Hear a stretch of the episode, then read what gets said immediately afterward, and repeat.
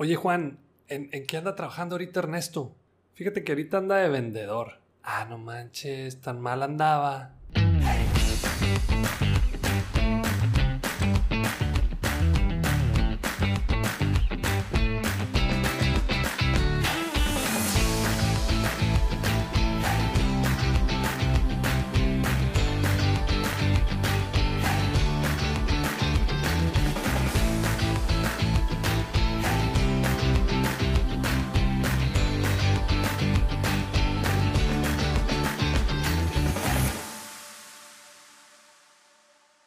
Este es el episodio 27 de Bueno, Bonito y Valioso yo soy Daniel Rodríguez de la Vega, conferencista internacional, fundador de Creces y host de este podcast. Tengo que dar una noticia y es que para este episodio teníamos a un invitado sorpresa. Grabamos durante más de una hora, se editó el audio, ya estaba casi terminado y al día siguiente al querer abrir el archivo salió un mensaje que decía que estaba dañado. Por más que le movimos, por más que le buscamos, buscamos también a una persona que nos ayudara, no pudimos dar con una solución. Me aventé mi buen berrinche y con coraje, ¿no? Pero bueno, es parte de cualquier trabajo y no hay de otra más que de seguir. Cuando le comenté al invitado me dijo, hey, ni te preocupes, lo volvemos a hacer, no hay bronca. Así que la próxima semana tendremos el tema cómo convertir tu pasión en un gran negocio. Y ahí se van a enterar de quién se trata.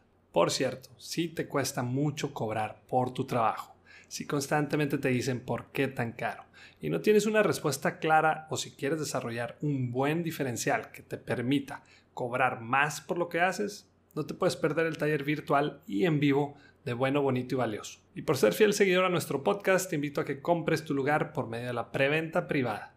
Lo único que tienes que hacer es dar clic en el link de la descripción del episodio, dejarnos tu mail y listo. Ahí vas a recibir la información para que puedas comprar tu lugar al precio más accesible en la historia de Creces. La preventa dura solo unos días y después ya tendrías que adquirirlo al precio regular. Entonces aprovecha y comienza a encontrar tu valor en el mercado.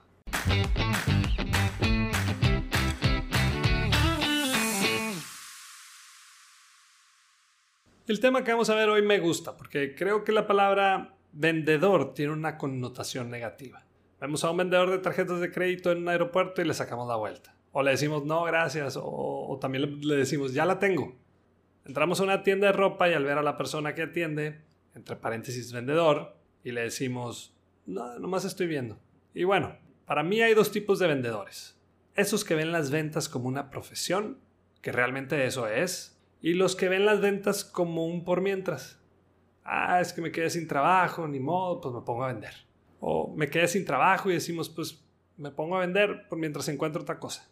En otras palabras, existen los vendedores profesionales y los amateurs. Y estos últimos son los que más nos irritan. Por culpa de este tipo de vendedores, todos los que estamos en esta profesión, que la verdad somos la mayoría, que sea cual sea nuestro negocio, tenemos que vender, pues nos llevan entre las patas. Y en esta ocasión quise darle un pequeño giro al tema y hoy voy a hablar de los 7 conceptos erróneos que tenemos sobre los vendedores, para que así podamos entender la verdadera importancia de esta profesión. Y vámonos con la número 1. Las ventas no es un trabajo de verdad. Ay, mijito, ¿cuándo vas a conseguir un trabajo de verdad? Consíguete un trabajo donde tengas un ingreso seguro, ándale. En Latinoamérica las ventas están como de cierta manera muy devaluada. De hecho, cada vez el nombre del vendedor es más largo. Hey, ¿a qué te dedicas? Bueno, yo soy asesor comercial ejecutivo, ¿no? Manches, eres vendedor y no tiene nada de malo. En otros países, como por ejemplo, sé, Estados Unidos, es una de las profesiones más peleadas. Y eso es porque te da la oportunidad de generar los ingresos que tú te propongas. Es de los pocos trabajos en los que tu salario va a depender de tu desempeño y tus resultados. En pocas palabras, en las ventas te pagan lo que realmente vales. Y es lo más justo. Número 2. Los vendedores siempre mienten.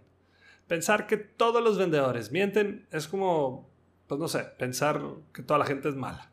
Un vendedor profesional siempre va a buscar la mejor manera de ayudarte, va a buscar apoyarte y va a buscar guiarte para que tomes una buena decisión de compra. No sé ustedes, pero yo prefiero la ayuda de un profesional al tomar una decisión que comprar algo de lo cual después me pueda arrepentir. Número 3. Los vendedores solo quieren su comisión. El hecho de que muchos vendedores ganen de acuerdo a lo que venden, pues no significa que no estén interesados en ayudar.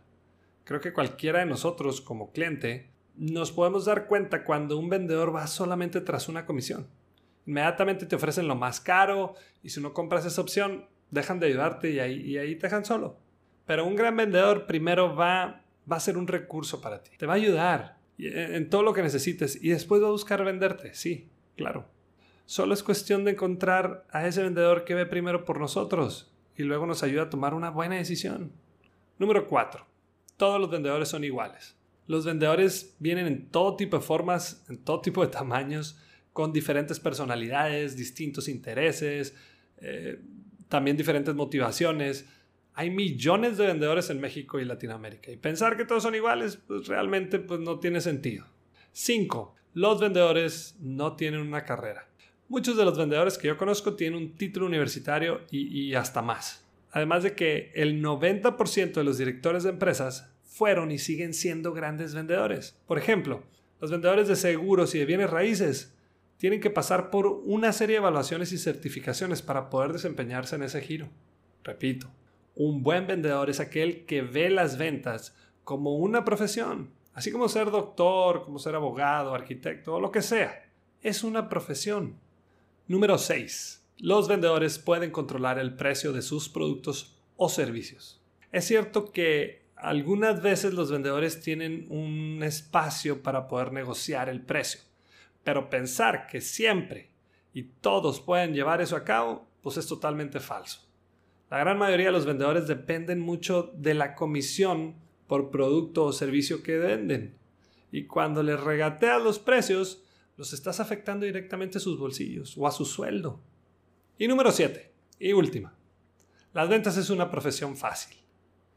Si piensas que las ventas es una profesión fácil, estoy casi seguro que nunca has vendido de manera profesional. No necesariamente es complicado, pero el duro trabajo, la presión y el rechazo constante, pues sí la convierten en una de las profesiones más desafiantes, pero también más recompensables. Me ha tocado escuchar a personas que ni siquiera duraron un mes en ventas y ahí andaban diciendo lo fácil que es vender o el típico, si yo estuviera en tu lugar, yo hubiera vendido todo lo que traes de inventario. Si dejamos de ver a los vendedores como alguien que solo va tras nuestro dinero y mejor lo vemos como un apoyo, guía o respaldo de cualquier cosa que necesitemos, nos vamos a dar cuenta de qué tan equivocados estábamos respecto al gran trabajo que desempeña un vendedor. Y puedo entender que hayas tenido malas experiencias con vendedores en el pasado, pero decir que todos son malos, pues no aplica. No más no. Hay muy buenos vendedores y como personas son todavía mejores.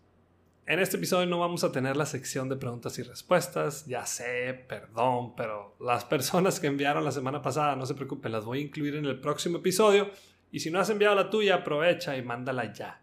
Gracias por escucharme y solo te pido el favor de siempre. Si te gustó este episodio, compártelo en tus redes sociales o con algún conocido porque quiero que más personas puedan encontrar su propio valor en el mercado.